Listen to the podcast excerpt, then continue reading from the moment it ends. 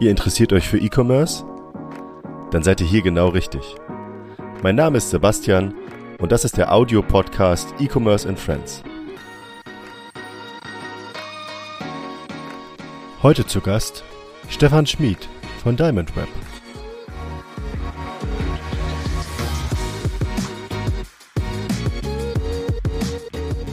Hallo und herzlich willkommen zu einer neuen Episode von E-Commerce and Friends. Hallo Stefan. Grüß dich. Hallo, Sebastian. Ich grüße dich. Schön, dass du heute zu Gast bist. Ähm, Stefan ähm, ist sowohl als Dienstleister für E-Commerce-Unternehmen unterwegs äh, mit Diamond Web, aber er hat eigentlich angefangen als Händler, als Online-Händler, Hersteller im weitesten Sinne. Und wir wollen uns beides mal anschauen heute, genau. Und Stefan, du kannst ja vielleicht einfach mal so zwei, drei Worte zu deiner Vita erzählen und dann gehen wir über zu dem geschäftlichen. das ist schon wieder ein super Einstieg. Ähm, also erstmal, hallo Sebastian, danke für die Einladung. Ja, meine Vita. Ich bin seit 2006 selbstständig. Ja, erstmal ein bisschen im Online-Marketing unterwegs gewesen, habe Webseiten gepflegt, so wie die meisten angefangen haben. Ähm, habe dann 2008 meine ersten Produkte gefunden, eigentlich wieder aus einem total doofen Zufall raus. Und bin seitdem quasi Online-Händler, dass ich Produkte halt auch wirklich verkaufe und nicht bloß Dienstleistungen für andere mache. Und ja, das da aus dem einen Produkt sind mit der Zeit immer mehr Produkte geworden und jetzt bin ich mittlerweile mit äh, sechs an, äh, eigenen Online-Shops unterwegs und versuche da meine Brötchen damit zu verdienen. Du sagst, du versuchst. Ge gehen wir mal ein bisschen, ein bisschen weiter zurück. 2006 hast du gesagt, hast du angefangen, ist ja eine ganz andere Zeit gewesen als heute wenn man sich den ähm, E-Commerce-Markt mal so anschaut. Da gab es zwar auch schon äh, Online-Handel im weitesten Sinne, aber das ist natürlich wirklich eine andere Zeit gewesen. Wie bist du denn vom Online-Marketing, also erstmal vielleicht, was war denn damals, ich sage jetzt mal bewusst damals, Online-Marketing? Und lange wie her. bist, genau, lange ist es her. Und wie bist du dann sozusagen vom Online-Marketing auf dein erstes Produkt gekommen? Aber erstmal Online-Marketing. Was war denn damals Online-Marketing? das Online-Marketing war damals erstmal relativ, relativ platt irgendwie. Also die meisten Sachen waren halt, äh, man hat irgendwelche Links verkauft. Das war eigentlich so der eine ganz einfache Variante, um Geld zu verdienen damals. Das ist heute sicherlich noch möglich, aber in einem anderen, in einem anderen Kontext und halt nicht mehr einfach nur von irgendwelchen Seiten, die man mal eben mit Textbroker zusammengestellt hat, sondern das ist heute ein bisschen aufwendiger. Ähm, also darüber sind Einnahmen geflossen und natürlich über Traffic, äh, Werbeeinnahmen. Das ging halt nach äh, früher schon sehr, sehr gut. Äh, damals noch mit AdSense gibt's immer noch, ist aber so mittellukrativ bei den meisten, wie ich das aktuell mitbekomme, mache ich aktuell fast gar nicht mehr. Okay, also reines Anzeigen schalten sozusagen. Ja, Traffic verkaufen mhm. im weitesten Sinne. Okay, genau. Und dann hast du festgestellt, Mensch, gibt ja noch andere Dinge und hast ein äh, Produkt gesehen oder eine Produktidee gehabt? Was war das, das erste, was du gemacht hast? Mein erstes Produkt habe ich durch total doofen Zufall auf einer Messe gesehen. Und da war eine, also auch wirklich körperlich kleine ähm, Händlerin, die Armbanduhren aus Holz hatte. Ähm, das war irgendwie was Cooles. Ich komme äh, gebürtig selbst aus dem Erzgebirge. Das heißt, Holz ist was, was mir relativ nahe liegt. Und ähm, ja, habe damals halt noch nicht mein, ich war noch nicht mit Smartphone unterwegs, aber die Idee hat mich trotzdem nicht losgelassen. Ähm, war halt dann zu Hause abgeguckt. Oh cool, es gibt äh, die Domain holzuhren.com noch. Damit ist irgendwie automatisch klar, den Markt, der Markt ist völlig nicht besetzt. Ja, ja und habe dann gedacht, okay, ich habe bei der Frau einfach mal, boah, ich weiß gar nicht mehr, 40 Uhren bestellt. Mein Umfeld hat so gesagt so, was, bist du dir sicher, ist das eine gute Idee? Ich glaube nicht ja, und habe halt da meine erste Uhrenlieferung bekommen und habe dann äh, diese Domain mit registriert und habe da einen kleinen Shop dafür aufgebaut. Der Anfang von einem sehr, sehr spannenden Weg auch in dem Bereich. Also daraus ist dann, ich habe dann irgendwann rausgefunden, dass die Uhren dann halt trotzdem irgendwie aus China kamen, auch wenn die Frau das behauptet hat. Die kommen natürlich alle aus Frankreich war beim ersten Aufschrauben klar, dass das nicht der Fall war. Als dann die ersten Reklamationen kamen, war die Frau auch nicht mehr erreichbar. Ach so ein Zufall. und Learnings ja. Äh, hat man immer in so einem Bereich dann, ja. Ja, also kann ich sowieso jedem empfehlen, direkt, wenn man ein Produkt äh, sich raussucht, such dir was mit Qualität raus, sonst bist du nur im Support und im, im Probleme lösen und so weiter. Verkaufen Qualitätsprodukt, das macht am meisten Spaß. Okay, also Holzuhren war jetzt erstmal, klingt jetzt so für mich äh, ein kleiner Reinfall. Aber der Versuch war es wert und macht schlau. Gar nicht. Ähm, ich bin dann auf die Suche gegangen, hab, bin auch wirklich auf einen relativ alten Hersteller gestoßen, mitten in Kanada. Und daraus ist halt dann geworden, dass ich äh, eine andere Marke äh, mittlerweile auch europaweit vertrete. Und quasi deren Ansprechpartner in Europa für, ja, für Holzuhren bin. Du darfst die also Marke also, gerne nennen, also. Ähm, Tense Holzuhren ist die Marke. Also es ist wirklich ein ganz kleines, äh, ganz kleines Brand aus äh, Kanada, British Columbia. Und die haben halt in Europa überhaupt nicht selbst Fuß gefasst, weil sie einfach nicht vor Ort sind und der Markt hier einfach komplett anders ist. Und weil sie halt einfach gar niemanden anders hatten, ähm, habe ich quasi aus der kalten direkt eine Distribution äh, angeboten bekommen. Ist, wäre heute sicherlich auch nicht so mehr der Fall. Ja, und jetzt verkaufe ich halt Holzuhren aus Kanada. Das mache ich bis heute noch, auch wenn der Hauptboom, glaube ich, einmal durch ist. Der war so äh, 2014, 2016 so in dem Bereich. Ähm, da war das ganz, ganz, ganz großes Thema. Liegt das aus deiner Sicht an so einem Nachhaltigkeitsgedanken oder daran, dass die Leute einfach was anderes, was Ausgefallenes äh, gerne hätten? Oder liegt das an Modetrends, dass das in der Zeit so äh, beliebt war? Ist, ist das eine Sache, die eher Frauen kaufen oder Männer kaufen? Ich weiß, ganz viele Fragen auf einmal. Ähm, 42. 42, die Antwort auf alles, genau. Ähm, nee, äh, das ist also, dass es zwischendrin so ein Hype war, war sicherlich ein Modepunkt. Das heißt, ich glaube, dass ganz viele Labels äh, Holzuhren auf den Markt geworfen haben, chinesische äh, Billiguhren zu teilweise echt sportlichen Preisen. Wenn man weiß, wie die eingekauft sind, ist das schon also mal 25 ist schon eine gute Marge. Aber ansonsten ähm, sind unsere Kunden ganz unterschiedlich. Also seien es Leute mit Allergien zum Beispiel ist ein Punkt. Äh, wir haben viele Kunden, die keine Uhren mehr tragen, einfach weil sie das Gewicht am Arm nicht mögen. Da ist so eine mini leichte Holzuhr halt eine coole Sache. Ansonsten bei Herren ähm, lieber größer, lieber ein bisschen aufwendiger, lieber ähm, mal ein bisschen zu zeigen, was man hat und halt einfach ähm, bis hin zu Sammlern, die sagen, ach, das ist ja ein nettes Gimmick, die kaufe ich mir, die kommt in meinen, in meinen Uhrenschrank noch mit daneben. Ist das heute so? Denn es gibt ja auch jetzt ein bisschen Wettbewerb auch immer noch. Also ich glaube, da gibt es so eine Brand, ich weiß nicht, heißt Holzkern oder so. Und noch zwei, drei andere, die mir jetzt einfallen würden, ähm, dass der Wettbewerb da sehr stark ist oder ähm, teilt sich das ganz gut auf. Also ich kenne mich jetzt in dem Bereich Holzuhren tatsächlich gar nicht gut aus. ich trage selber auch eine Uhr aus Edelstahl, damit kann ich irgendwie überall ins Wasser gehen und so finde ich super angenehm. Aber ähm, das ist ja schon vielleicht auch so ein bisschen Lebenseinstellung, ob man das mag oder nicht mag. Äh, auf alle Fälle ist es, ähm, also es ist auf alle Fälle erstmal breiter geworden. Es gibt viel mehr Mitbewerber. Das ist die Frage. Es gibt viel mehr auch Leute, die das mittlerweile in China sourcen und äh, das in besserer Qualität, als wo ich angefangen habe und die Uhren wirklich beim Kürzen vom Armbandglied auseinandergefallen sind. Ähm, mittlerweile ist der Markt breiter geworden. Es gibt mehrere größere Brands, die sich auch ihrerseits dann wieder weiterentwickelt haben und dann in verschiedene andere Bereiche reingewachsen sind. Ja, also da, da gibt es sicherlich größere Player, auch mittlerweile mit viel mehr Kapital dahinter, als, als mein kleines Unternehmen da ist.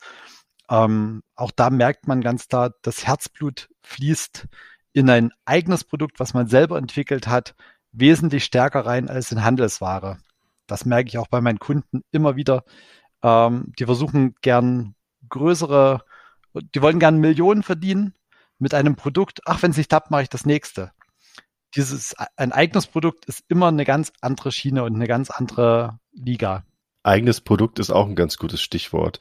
Hast du mal probiert, selber in die Produktion zu gehen bei den, bei dem Thema Holzuhren? Also ich will Holzuhren jetzt nicht ganz so ausreizen in dieser Episode, aber nur um es zu verstehen, hast du, weil du gesagt hast, kommst aus dem Erzgebirge, Handwerkskunst und so. Nee. Hast du nicht nee, versucht? Habe ich, okay. hab ich nicht selber versucht, ähm, weil es gibt einfach Hersteller, die das können und die das richtig gut können und die da Erfahrung haben. Entweder man hat einfach die Erfahrung und steckt alles da rein in den einen Punkt oder man geht halt einfach die Schritte weiter und versucht sich dann in anderen Bereichen irgendwie ja weiterzuentwickeln auch. Genau, dann der, der nächste, der nächste Step sozusagen, der nächste Meilenstein kam mit Sicherheit noch ein, ein weiterer Shop dazu oder eine weitere Produktkategorie. Was gab's da und wann war das? Ähm, das war 2011. Habe ich auch wieder auf einer Messe äh, einen Hersteller getroffen, der ein der Geschirr aus Bambus hergestellt hat. War jetzt irgendwie auch zu den Holzuhren Wir bewegen uns nah. thematisch weiterhin im Holzbereich. Ja, okay, ich merke schon. ähm, ja, äh, ist halt ein Produkt gewesen. Der, er wusste eigentlich auch gar nicht, was er da so wirklich hat. Also wir haben das im Laufe der Zeit dann auch mitsamt äh, der rechtlichen Richtlinien irgendwie mit der Zeit rausgefunden.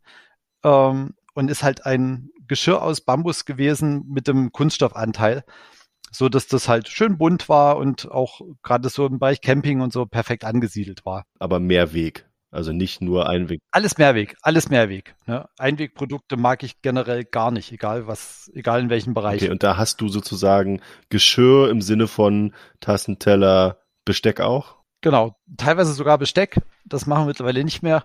Ähm, das ganze Produkt ist auch mehr oder weniger mit der Zeit dann äh, weggebrochen.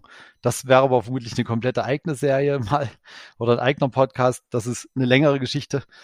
Ähm, aber es ist halt ein sehr spannender Einstieg gewesen in ein komplett neues Thema.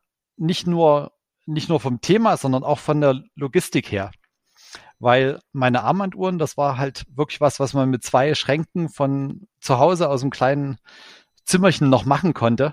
Geschirr war eine ganz andere Liga, schlagartig. Hat dich das dazu geführt, dann ähm, auch was die Logistik angeht und und und ähm, Lagerung umzudenken? Oder hast du was hast du gemacht? Ja, also ich habe externe Räume angemietet das erste Mal in meinem Leben und habe da äh, wirklich Packflächen gehabt, habe dann auch relativ schnell jemanden gehabt, der für mich gepackt hat, weil das ist dann relativ doof, wenn man das jeden Tag dann äh, dahin fahren muss und das packen muss. Das war so von meinem früheren, ich klappe das Notebook auf und bin und bin selbstständig, irgendwie relativ weit entfernt. Und ähm, wie hast du das ähm, prozessual abgebildet? Also, dass da jemand, jemand physisch in einen Raum geht und dann eine Fläche hat, wo er Ware pickt und dann zusammenpackt und dann Auftragszettel zupackt, ist klar. Aber was hast du da genommen, um das alles so ein bisschen zu automatisieren? Ähm, war das damals schon, gab es da schon irgendwelche Softwarelösungen oder war das alles manuell? Noch gar nicht. Also das war damals ein einfacher Shopware-Shop und da haben wir halt wirklich direkt aus dem Shop raus die Lieferscheine gedruckt und haben das dann händisch gepickt, Lief äh, Versandlabels dazu und rausgeschickt. Also eine Warenwirtschaft war da noch gar nicht zu denken. Aber das war jetzt auch nicht unbedingt skalierbar, wenn man sich das heute so anschaut, was so die Mengen angeht. Du hättest ja wahrscheinlich dann hunderte Mitarbeiter dahinstellen müssen, um dann richtig Masse zu machen. Weil wenn das alles so manuell passiert, weiß ich jetzt gar nicht. Heutzutage wird ja viel automatisch gemacht, dann hast du da ein paar Leute, die stehen, die kriegen ihre Sachen hingelegt und dann geht's weiter. Nee, also das machen wir auch heute noch nicht, dass das alles voll automatisiert ist, sondern beim, bei uns im Lager geht's nach wie vor händisch zur Sache. Die Mitarbeiter gehen dahin, äh, fertigen die Produkte teilweise, wenn nötig, oder nehmen sie halt aus dem Regal und packen und verschicken. Das ist halt wirklich ein Teil, den ich nicht voll automatisieren möchte, weil damit auch eine gewisse Endkontrolle automatisch mit verbunden ist. Hängt jetzt auch ein bisschen damit zusammen, dass du ja auch ein paar mehr Produkte hast, die du verkaufst. Ähm, da kommen, gehen wir gleich nochmal drauf ein. Vielleicht ist das auch schon der nächste Schritt. Was, was kam denn nach dem äh, Holz-Bambus-Geschirr? Hm, eigentlich hat sich das Thema weiter ausgetreten, bis dann halt relativ schnell Kunden angefragt haben, gesagt haben, pass mal auf, äh, wenn ich auf dem Becher mein Logo drauf haben möchte, wie kriege ich das denn hin? Ja, dann habe ich halt äh, rumgefragt, wer einen Laser hat, wer das machen kann. Und habt ihr dann teilweise die Sachen dann wirklich quer durch die Republik geschickt, um das äh, gravieren zu lassen, teilweise damals noch mit hundsmiserablen äh, Qualitäten. Das hätte ich heute niemanden mehr irgendwie verkaufen können. Ähm, war halt sehr, sehr aufwendig. Die Anfragen wurden immer, immer mehr und damit war eigentlich der nächste Schritt, weil du dich gerne so an den Schritten entlang hangelst, damit war eigentlich definitiv der nächste Schritt da, dass wir gesagt haben, okay, ich kaufe einen eigenen Laser, wir gehen in, das Richtung, äh, in die Richtung Personalisierung. Also Personalisierung ähm, in, in, in allen Bereichen, sprich also du hast es äh, sowohl für Privatpersonen als auch für Unternehmen gemacht oder war, war das noch beschränkt? Wie hast du da gearbeitet? Mit welchen Mengen am Anfang? Anfänglich haben wir erstmal nur Logos gemacht. Die Geschichte, dass wir dann gesagt haben, ähm, du kannst bei uns halt auch einen Becher mit Oma Hildegard drauf bestellen. Die gab es damals noch nicht, sondern wir haben wirklich nur Logos gemacht, auch teilweise mit Mini-Stückzahlen. Also wir haben Kunden gehabt, die halt 20 Becher bestellt haben und wir haben das halt einfach umgesetzt. Ob das jetzt finanziell sinnvoll ist oder nicht, sei erstmal völlig dahingestellt. Viele unserer Kunden haben noch heute das, den Weg, dass sie kleine Mengen bestellen, das gut finden und dann größer nachbestellen. Deshalb machen wir auch heute noch immer gerne kleine Mengen und hoffen, dass da im Nachgang was Großes bei rauskommt. Was ist so ein typischer Kunde bei euch? Also welcher Bereich? Ähm, also sehr, sehr viel Hotellerie, Restaurants, Gastgewerbe im weitesten Sinne, aber auch ganz viele Unternehmen, die äh, sich präsentieren, zum Beispiel in Konferenzbereichen und dann äh, im Konferenzbereich sich ein Glas hinstellen wollen mit Firmenlogo drauf. Wir haben äh, ein paar Zusammenarbeiten mit Konferenzhotels, die dann passend zu den Konferenzen, die sie ausstatten, halt dann jeden, äh, jeden Gast mit einem Glas mit dem Namen drauf und dem Konferenzthema überraschen. Das klingt so nach, nach Großindustrie. Herr Professor Doktor war auf der. Also da gibt es manchmal Symposien und, und Konferenzen, wo ich sage so, oh, bitte, bitte gibt mir ganz viel Geld, dass ich da nicht hin muss. Ähm, aber nee, aber mit den Gläsern, das ist, das funktioniert halt gut. Und den Teil des Symposiums übernehme ich dann gern selber vor Ort, möchte ich dann bitte nicht sein.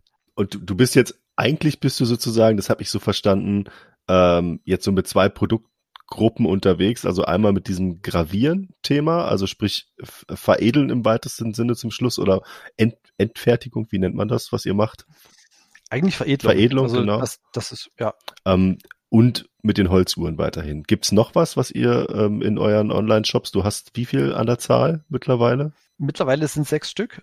Ähm, wir sind halt weil das Bambus-Thema sich im Laufe der Zeit verabschiedet hat, haben wir dann besonders im letzten Jahr massiv auf Glas umgebaut. Am Ende ist das vom Gravieren her ein bisschen aufwendiger, also deutlich aufwendiger, aber äh, es sind und bleiben halt Trinkgefäße im weitesten Sinne. Ähm, das heißt, wir können, konnten viele Kunden aus dem Bambusbereich mitnehmen und hatten da und haben da richtig schöne äh, Über, äh, Überschneidungen mit anderen Kunden und anderen Anforderungen und konnten da schön weiter uns weiter ausbauen. Vielleicht so mal eine Frage am Rande. Es gibt ja gerade leider Gottes ähm, im, im Herzen von Europa einen kriegerischen Konflikt. Ähm, und daraus resultieren ja auch so ein paar Dinge für äh, die Industrie und auch, eben auch für den Handel. Gibt es da aktuell schon Entwicklungen? Du sagtest ja, du arbeitest eben mit Glas. Und Glas ist ja irgendwie ein, ein Endprodukt ähm, aus einer ganzen Reihe von Produktionsschritten und dafür wird ja auch viel Energie genutzt. Ne? Und ähm, es gab ja jetzt irgendwie die Frage, wenn wir nicht mehr genügend Gas in der Industrie bekommen, also irgendwie äh, Energieträger, die dann zum Beispiel solche Glashütten irgendwie am Laufen halten, dass dann also das Endprodukt auch nicht mehr zur Verfügung steht. Gibt es da Preisentwicklungen, die du gerade, unter denen du gerade leidest, die das schwieriger machen? Definitiv. Also das ähm, Glas ist halt ein sehr, sehr äh, energieaufwendiges Produkt. Ähm, das wirst, werdet ihr sicherlich auch bei anderen Kunden bei euch ganz massiv haben. Das Thema Preissteigerung habe ich gerade in jedem Bereich. Also egal, egal wo. Ja, den Strom, den wir selber nutzen, wird teurer. Die Gläser, die wir einkaufen, ich habe gestern eine Preiserhöhung im mittleren zweistelligen Bereich gehabt von einem Hersteller. Das ist dann nichts, was man einfach mal so wegatmet, sondern das muss man weitergeben, das geht gar nicht anders. Aber auch Verpackungsmittel werden teurer. DPD hat heute äh, mit einer Preiserhöhung uns überrascht und so weiter. Also es ist gerade, glaube ich, in allen Bereichen, dass wir die Teuerung einfach nicht schlucken können und dass wir die weitergeben müssen. Und ich kenne auch kaum Bereiche, in denen das, an denen das völlig vorbeigeht. Vielleicht am ehesten noch äh, bei rein digitalen Produkten. An dieser Stelle vielleicht mal an alle Zuhörerinnen und Zuhörer, wenn ihr gerade massive Preiserhöhungen in bestimmten Bereichen in euren Business habt. Mich würde tatsächlich interessieren, in welchen Bereichen die äh, wirklich massiv sind und, und, und in den letzten Wochen jetzt aufgetreten sind. Ähm, schickt mir die gerne an podcast.bilby.io. Ähm, nur mal so zur, aus Interesse. Vielleicht mache ich da auch irgendwie einen Blogartikel draus oder sowas. Mal schauen. Wenn ihr Bock habt, schickt mir da gerne mal was. Jetzt wenn wir mal zurück von dem, von dem unangenehmen Thema zu dem schönen Thema springen. Ähm, Glasgravur, das ist sozusagen auch jetzt die, die, ich nenne es jetzt mal die Endstufe bei der du gelandet bist ähm, im Handel, würde ich sagen? Oder kam noch was dazu danach? Das wächst eigentlich immer und das ist ja das Schöne eigentlich in der heutigen Zeit, dass man nicht mehr sagt, äh, man ist ein Hersteller für Filzpantoffel und das hat schon mein Urgroßvater gemacht und das wird auch mein Sohn und mein und meine Enkel werden das weiterführen, sondern Onlinehandel im weitesten Sinne entwickelt sich so schnell und alle meine Kunden kommen andauernd wieder und sagen, Herr Schmidt, wie sieht's denn aus? Ich möchte da noch das und das noch mitverkaufen. Können wir das noch anbinden? Und ist da bei Bilby noch, eine, noch ein Slot frei? Und so, solche Geschichten habe ich fast jeden Tag irgendwo da. Und in der Tat ist das Glas halt sicherlich so ein bisschen die Königsdisziplin in der Gravur. Also das schön gleichmäßig zu bekommen, ist nicht ganz einfach. Ähm, damit haben wir aber automatisch auch wieder ein neues Geschäftsfeld aufgemacht, dass wir halt Lohngravuren übernehmen können. Das heißt, Kunden kommen zu uns und sagen, wir haben Steine, Holz, Filz, was weiß ich, egal was, ähm, möchten gern das Logo drauf haben, können uns da unterstützen. Du, du hast da die technische Ausstattung sozusagen rumstehen und dann geschultes Personal. Wie viele Mitarbeiter hast du da aktuell in dem Bereich? Ich habe aktuell vier Mitarbeiter. Also wir sind relativ klein. Wie, wie, wie, wie viel äh, schafft ihr da so pro Tag? Ah, also in der Spitzenzeit, so Weihnachtszeit rum, ähm, können wir durchaus 1500, 2000 Gläser zum Beispiel am Tag rausgehen. Schon eine Hausnummer, würde ich mal sagen. Und da muss das ganze ja noch anständig verpackt werden und versendet werden. Also so wenig ist das nicht. Habt ihr Sachen, die ihr grundsätzlich auch bei den Gläsern so auf Lager habt, wo ihr sagt, das ist vorproduziert, das ist nicht individualisiert? Es ist individualisiert im weitesten Sinne, weil da jetzt ein Herz drauf ist oder so. Macht ihr sowas auch oder? Ähm, ja, auf alle Fälle. Wir haben, also was zum Beispiel gut geht, wir haben kleine Schnapsgläschen und da steht halt dann Uso drauf, Wodka, ähm, also die ganzen Spirituosen hoch und runter. Das funktioniert immer. Und solche Geschichten haben wir in der Regel im Lager liegen, so dass die halt dann wirklich direkt Bestellung kommt rein, Versand geht raus, so dass man nicht jeden Artikel dann erst auf den Laser legen müssen. Das heißt, du hast jetzt nicht mehr nur noch äh, zusätzliche Räume, sondern schon ein großes Lager für dich selber. Mittlerweile sind wir auch äh, das dritte Mal umgezogen und sind mittlerweile noch ein Stückchen größer geworden, ja. Und jetzt hattest du ja vorher gesagt, deine Kunden. Ja, mit deinen Kunden meinst du ja meistens nicht nur die Kunden, an die du was verkaufst, mit denen du in der Geschäftsbeziehung stehst, sondern eben Kunden, die du auch berätst, die du unterstützt. Da können wir jetzt auf den Bereich ja auch mal eingehen. Das ist sozusagen das zweite Standbein, die zweite Säule. Ähm, du machst da was? Ich frage jetzt einfach mal gerade raus ich berate eigentlich aus der, aus der Erfahrung raus, die ich in den Jahren gemacht habe und auch äh, ganzes Stück weit aus den Fehlern, die ich in den Jahren gemacht habe, kommen immer wieder Menschen in mein Umfeld auf mich zu, ohne dass ich da irgendwelche Werbung oder sowas dafür mache, die sagen, ah, oh, Stefan, du verkaufst doch was online, ähm, kannst du mir helfen, ich will das und das gerne verkaufen. Und daraus wird dann meistens ein längeres Gespräch, bis hin, dass ich teilweise für die ja, Unternehmen, auch einzelne Menschen und alles Mögliche, jeder, der da äh, kommt, dann teilweise wirklich nur eine kleine Beratungsleistung mache und sagen, pass mal auf, so ein bisschen als, was, was kannst du machen, welche Fehler kannst du von vornherein umschiffen, welchen Gefahren kannst du aus dem Weg gehen, auch ein paar Abmahnfallen, die da, die da schlummern, was man einfach von vornherein angehen kann. Ähm, aber es kommen auch große gestandene Unternehmen zu uns. Gerade zur Zeit habe ich wieder einen sehr, sehr spannenden Kunden aus dem Bekleidungsbedarf im weitesten Sinne, die wollen gerne über Amazon verkaufen und deren äh, Dienstleister hat das im Laufe der letzten drei, vier Jahre nicht hingekriegt. Wo ich dann denke, das ist eigentlich schade drum, weil der Markt wächst so schnell. Ähm, da sind aber dann teilweise auch, auch von der Warenwirtschaft und auch vom, vom System dahinter einfach ganz schlechte Strukturen. Also da hat sich nie jemand damit auseinandergesetzt. Das ist dann immer so, so langsam gewachsen und ist jetzt so verbastelt, dass keiner mehr ranfassen mag. Das heißt, du schaust dir also sozusagen den Ausgangspunkt dieses Unternehmens an, schaust, was der möchte oder die möchte und berätst dann sowohl, was so ein bisschen rechtlich angeht, vermutlich auch, was so das Thema Steuer, Buchhaltung angeht und dann eben die Umsetzung oder wie kann ich mir das vorstellen? Also meistens geht es erstmal darum, einen sehr äh, unverblümten Eindruck des Ablaufs einfach zu gewinnen. Und dann zu sagen, pass mal auf, ihr habt ein System, das funktioniert, aber das funktioniert ab ganz, an ganz vielen Stellen bald irgendwann nicht mehr. Sei es, äh, also ich nutze selbst für meine Shops Shopware, äh, alleine darüber kommen Leute auf mich zu die, und Shopware wird jetzt halt 2024 auch spätestens dann äh, Shopware 5 einstellen. Das heißt, spätestens dann müssen sich die ganzen Kunden damit auseinandersetzen, dass ihr System, was sie teilweise über viele Jahre gepflegt und teilweise wirklich komplett verbastelt haben, ähm, einfach nicht mehr zur Verfügung stehen wird. Und spätestens dann ist halt die Frage, macht es Sinn, einen Shop hinzustellen, an den Shop eBay und Amazon ranzuflanschen? Über sonst wie viel Plugins zu versuchen, das ins Datev reinzubekommen und so weiter, wenn es da halt solche Lösungen wie Wilby gibt. Das ist einfach genau die, die Schnittstelle, die davor steht und die eigentlich so logisch sein wollte, aber an ein bestehendes System ranfassen, das trauen sich ganz viele nicht. Okay, ähm, ich höre jetzt raus, ähm, du nutzt selber Shopware äh, für alle deine Shops? Ja. Durchgängig, okay. Bist du auch auf Marktplätzen, so Plattformen aktiv oder? Äh, Amazon. Amazon, ein, okay. Genau, ist ein größerer Markt für uns und nutzen wir sehr, sehr gerne. Ansonsten noch ein bisschen Etsy. Ähm, eBay mag ich aus verschiedenen Gründen irgendwie gar nicht und habe ich auch nicht angebunden bei mir. Ähm, trifft sicherlich auch nicht das Produkt. Okay, Etsy, äh, gut, Etsy liegt ja auch irgendwie nah, finde ich. Ja. Ähm, aber ich kann mir vorstellen, dass Etsy möglicherweise jetzt nicht ganz so erfolgreich ist wie der eigene Shop und, und Amazon. Kann man, kann man das ein, einwerten, ähm, prozentual? Wie viel macht Amazon aus? Wie, macht, wie viel macht Etsy bei dir aus? Und wie viel in Summe die eigenen Shops? Uh, also Amazon macht 40 bis 50 Prozent. Die eigenen Shops 50 bis 60, je nachdem. Und dann bleiben so 10 Prozent im, im Kleinteilbereich. Jetzt sind wir ja schon bei 120 Prozent. Was ist da los? Ja, 40 bis 50 wäre das mal 90 und dann bleiben 10 übrig.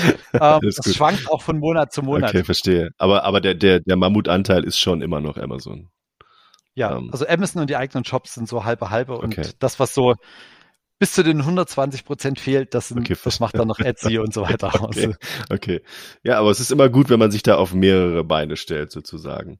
Ähm, wie, wie ist das, wenn du jetzt deinen, deinen Werdegang anschaust und zurückblickst? Ich will jetzt kein Quiz draus machen, aber ne, äh, gibt's gibt's Dinge im, im, im, aus deiner Zeit, als du angefangen hast, die du jetzt definitiv anders machen würdest? Oder sagst du, nee, das ist eigentlich schon richtig so, weil ähm, ich bin genau diesen Weg gegangen und ohne den Weg wäre ich ja nicht da gelandet, wo ich jetzt auch gelandet bin zwischendurch? Sicherlich beides. Also ohne den Weg und ohne auch die Fehler auf dem Weg wäre ich sicherlich nicht da, wo ich heute bin. Ähm, aber sicherlich auch vom Wissen her und von, von dem, was man im Laufe der Zeit so erlebt hat. Ähm, natürlich haben meine Kunden, also wenn ich jetzt jemanden an, der, an die Hand nehme und führe den da so ein paar, durch ein paar Sachen durch, ähm, muss der sich mit ein paar Sachen nicht auseinandersetzen, die ich irgendwann mal leidlich durchmachen musste. Aber ich finde, da, da kriegt man dann dafür ein bisschen, ein bisschen, ein bisschen Blick dann auch wieder in die Weite und sagt, okay, in dem Bereich musst du dich noch mal ein bisschen damit auseinandersetzen. Das bleibt meinen Kunden ein Stück weit erspart. Die Top 3. Was waren aus deiner Sicht die drei erfolgreichsten Dinge, die du gemacht hast im Laufe deiner unternehmerischen Zeit? Dinge, die du jetzt selber als Erfolg bezeichnen würdest. Also sprich, ob das jetzt ein Produkt ist, was du gelauncht hast oder irgendwas, was du umsetzen konntest, was gut funktioniert hat das Thema Personalisierung, also das Thema Gravieren war, glaube ich, eine der, der richtigsten Entscheidungen. Dann das Thema Mitarbeiter ist, ist eine der richtigsten Entscheidungen, dass man halt nicht versucht, alles selber zu lösen, sondern dass das meiste im Unternehmen läuft, ohne dass man dabei ist. Das könnte, oder das Ziel ist auf alle Fälle, dass das noch mehr wird, dass es irgendwie sogar ohne mich funktionieren würde. An dem Punkt bin ich leider noch nicht. Aber das ist auf alle Fälle das Ziel. Ne? Und ansonsten ja auch äh, immer mal ein kleines Risiko auch finanziell eingehen. Ähm, Gerade so Lasertechnik ist jetzt nicht das, nicht das allergünstigste, was man so sich anschaffen kann. Aber war eine, eine richtige und sehr gute Entscheidung. Und die drei größten Fehler, die du gemacht hast in den letzten 10, 15 Jahren?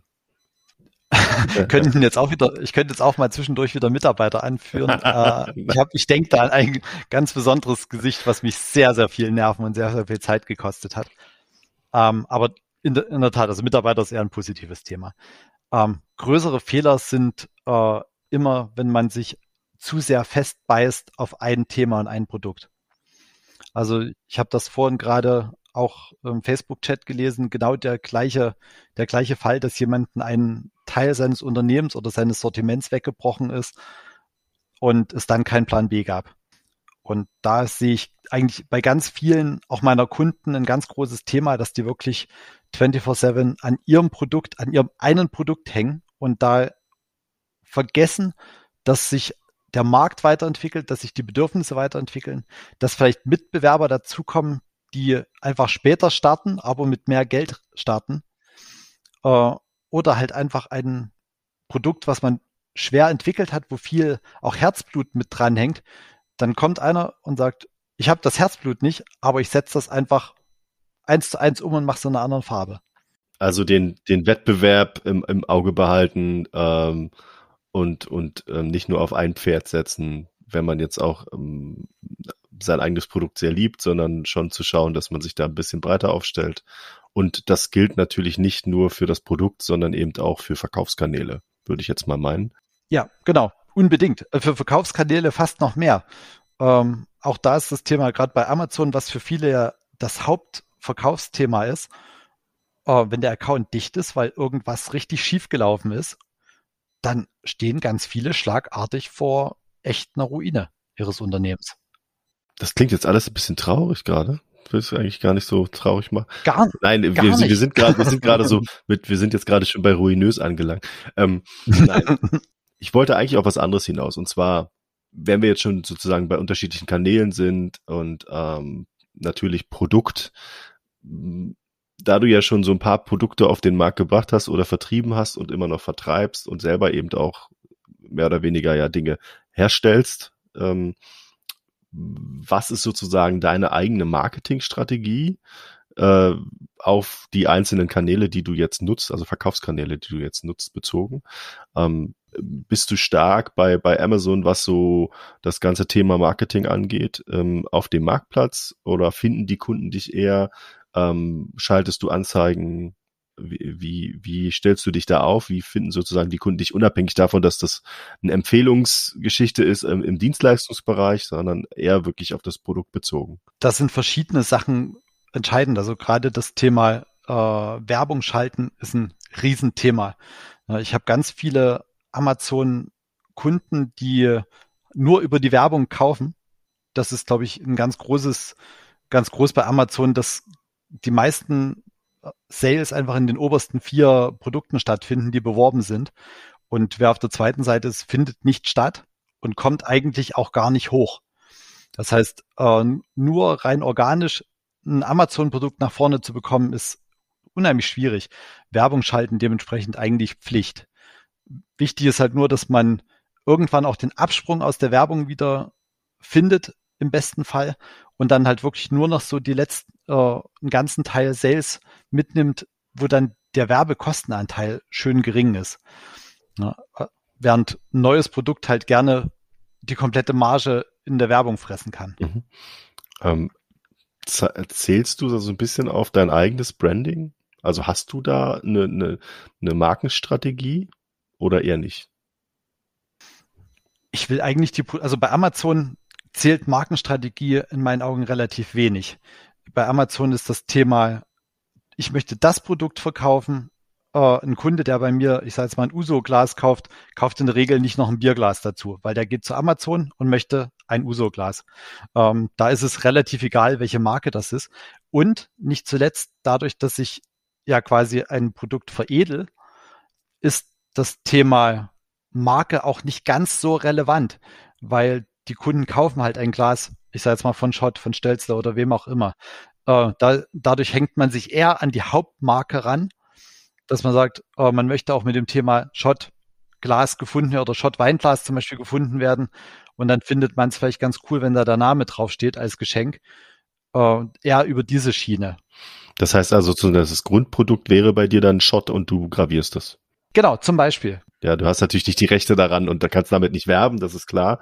Ähm, ich, ich bin jetzt eher so ein bisschen drauf, drauf reingegangen, weil du natürlich eben nicht nur die Gläser gravierst, sondern du auch immer noch zum Beispiel diese Uhren vertreibst, ähm, was ja dann doch schon so ein bisschen mehr in Richtung Marke geht, weil die Kunden ja nicht nur auf das Material schauen, sondern da schon schauen, ist das was gefühlt das ist immer so die gefühlte Wahrheit. Ist das was gefühlt höherwertiges als das, was mir sozusagen die 250 anderen äh, chinesischen Seller dort verkaufen oder, oder Dropshipper, die das Zeug über AliExpress äh, direkt an den Kunden versenden oder was auch immer.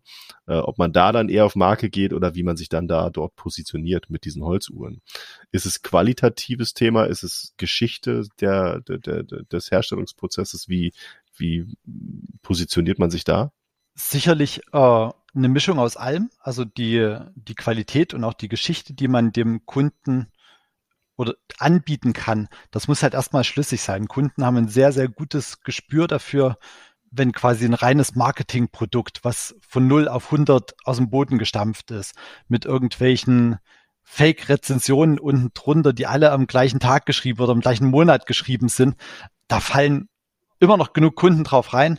Ähm, aber ich glaube, dass es nicht der Weg ist. Ne?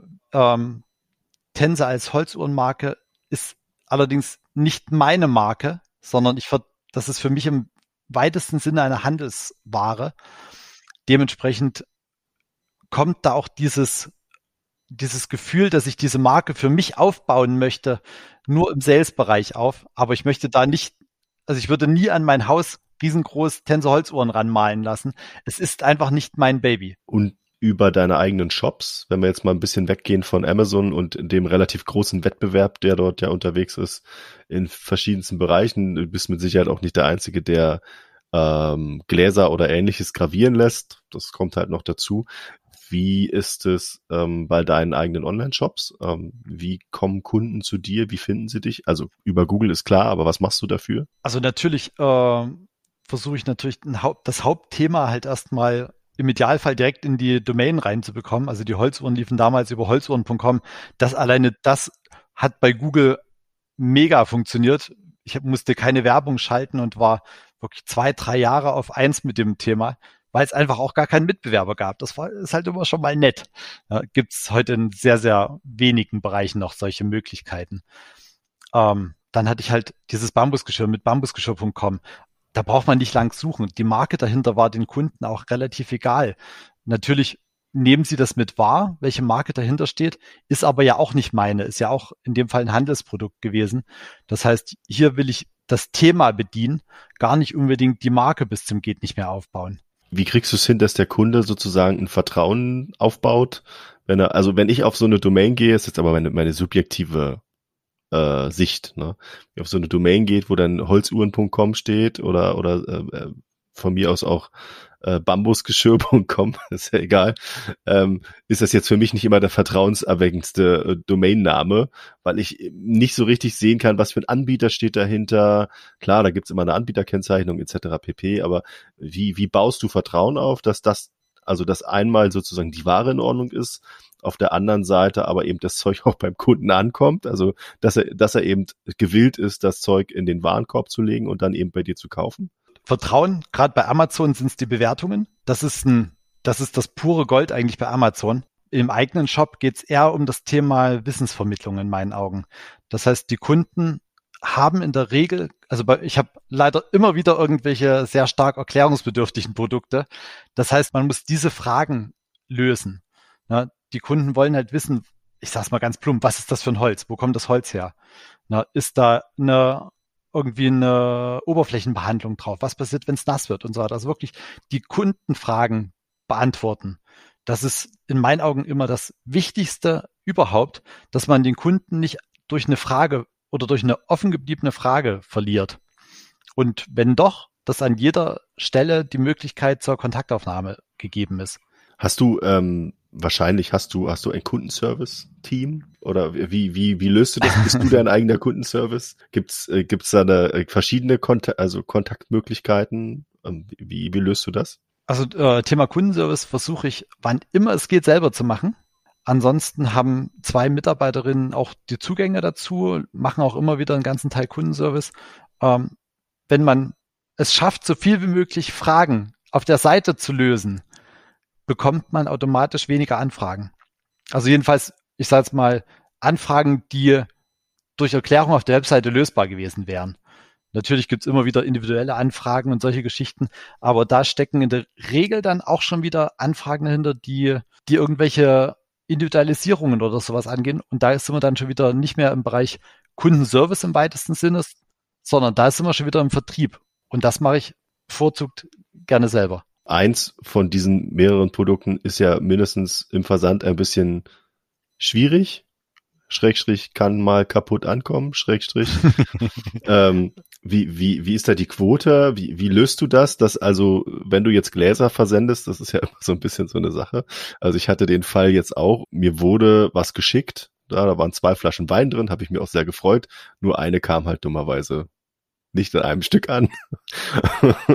ähm, das passiert halt. Und ich, ich, glaube, je mehr man eben von solchen Dingen versendet, desto höher ist halt auch die Quote.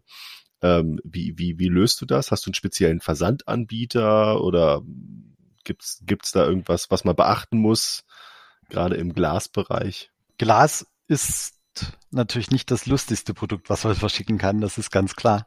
Ähm, da, waren, da, da waren die Uhren in ihrem kleinen Etwiechen also wesentlich, wesentlich einfacher zu handeln. Ähm, klar, also wir gehen wirklich auf das Thema Verpackung ganz klar, dass wir versuchen, so viel wie möglich halt durch Verpackungsmaterial zu lösen. Ähm, wir nutzen halt gebrauchte Verpackungen, indem wir die schreddern und damit halt wirklich auch Stoß- und Pufferwirkung einfach aufbauen. Aber wenn es bei, ich sag jetzt mal, namentlich DPD vom LKW fällt, dann passiert dann, das halt. Ne? Dann passiert's. Und wir sind einfach dazu übergegangen, dass wir, also früher habe ich immer die Kunden gebeten, dass sie mir halt ein Foto schicken. Die meisten machen es mittlerweile automatisch. Wenn ein Glas kaputt ankommt, es wird nicht diskutiert mit dem Kunden, sondern das Problem wird gelöst. Und das ist das, was manchen Kunden schon fast komisch vorkommt. Die sagen, ah, wie, sie wollen gar kein Foto, sie wollen gar kein, nein, wir vertrauen in der Regel unseren Kunden. Und nach vielen Jahren merkt man oder hat man so ein kleines bisschen Antenne, an welchen Stellen ein Kunde einem was unterjubeln möchte und einfach gerne nochmal ein Sechser-Set Gläser mitnehmen möchte und an welcher Stelle einfach wirklich ein Glas kaputt angekommen ist, dann wird nicht diskutiert. Man bekommt er so schnell wie möglich ein neues, hat es in der Regel morgen in der Post und in der Regel sind das die Kunden, die den, die die besten Bewertungen hinterlassen. Da reden wir jetzt aber vom B2C. Da reden wir nur B2C. Genau. Bei B2B kann ich mir gar nicht vorstellen, dass das ein riesiges Problem ist. Es ist halt nur ärgerlich, wenn da was kaputt angeht und das so krass individualisiert ist. Da ist natürlich wieder ein Rattenschwanz, der dann hinten dran hängt, vermutlich. In dem Fall speichern wir die, äh, die Sachen halt ab und wir legen komplette Vorrichtungen und Vorlagen an äh, für die Gravuren, so dass wir auch da Einzelstücke nachfertigen können. Das ist in der Regel dann keine große Geschichte. Bedarf ja auch keine Absprache mehr. Auf jeden Fall super spannend. Also wieder ein Bereich, in dem ich mich nicht auskannte. Und jetzt bin ich wieder um einiges schlauer. Vielen Dank. Vielleicht kannst du noch sagen, ob du, weil du ja sagtest, es gibt ja immer so Zufälle, über die man an Produkte kommt. Du bist ja dann auf Messen unterwegs, unterhältst dich mit Leuten. Gibt es ein neues Produkt, wo du jetzt äh, äh schon ein Auge drauf geworfen hast? Und gibt es irgendwie neue Dinge, die in 2022 vielleicht noch kommen? Spontan weiß ich, weiß ich jetzt noch nichts, habe ich auch noch nichts im äh, im Blick. Wobei wir gerade mit ganz, ganz vielen Kunden in Verbindung stehen, für die wir Lasergravuren halt als, als Dienstleistung anbieten.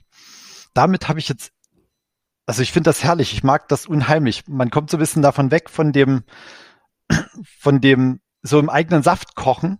Ich habe vorhin gesagt, so die eigenen Filzpantoffeln so für 50 Jahre machen, sondern ich habe so viele Sachen und so viele Leute, mit denen ich neue Produkte auch entwickle, die dann sagen, hast du hier noch eine Idee? Wie können wir damit noch was verbessern? Was können wir verändern? Wie können wir es bei Amazon einstellen? Wie kriegen wir es bei Amazon besser angeboten? Einfach so diesen Blick des Kunden und den Blick des Händlers irgendwie so ein bisschen zusammen. Und das finde ich einfach mega spannend. Ich glaube jetzt nicht, dass von uns jetzt ein komplett neues Produkt, also jedenfalls sehe ich es aktuell nicht. Das kann sich lass uns nächste Woche reden und die Welt sieht vielleicht anders aus, aber ist jetzt nicht geplant. Ich glaube, dass ich in, in dem Bereich Glas einfach wirklich wachsen möchte weiter. Ähm, da gibt es nicht so viele Anbieter, die sich in dem Bereich spezialisieren. Der Markt ist allerdings sehr, sehr groß. Ich glaube, da können wir gerne versuchen, noch ein paar Prozente irgendwie vom Markt abzuknapsen. Ein sehr gutes Schlusswort. Vielen Dank, Stefan, dass du heute da warst. Informationen zu Stefan Schmid und zu Diamond Web und zu seinen Online-Shops findet ihr wie immer in den Show Notes. Stefan, du kannst gerne noch mal kurz sagen, wie waren die URLs nochmal?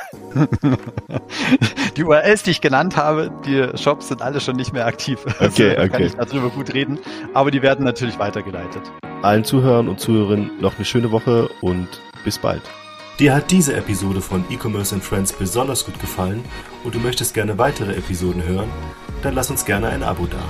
E-Commerce and Friends ist eine Produktion der Bilby GmbH. Weitere Informationen zu Bilby und Bilby-Funktionen findest du auf www.bilby.io oder auf unseren Social-Media-Präsenzen auf Instagram, LinkedIn, Facebook oder YouTube.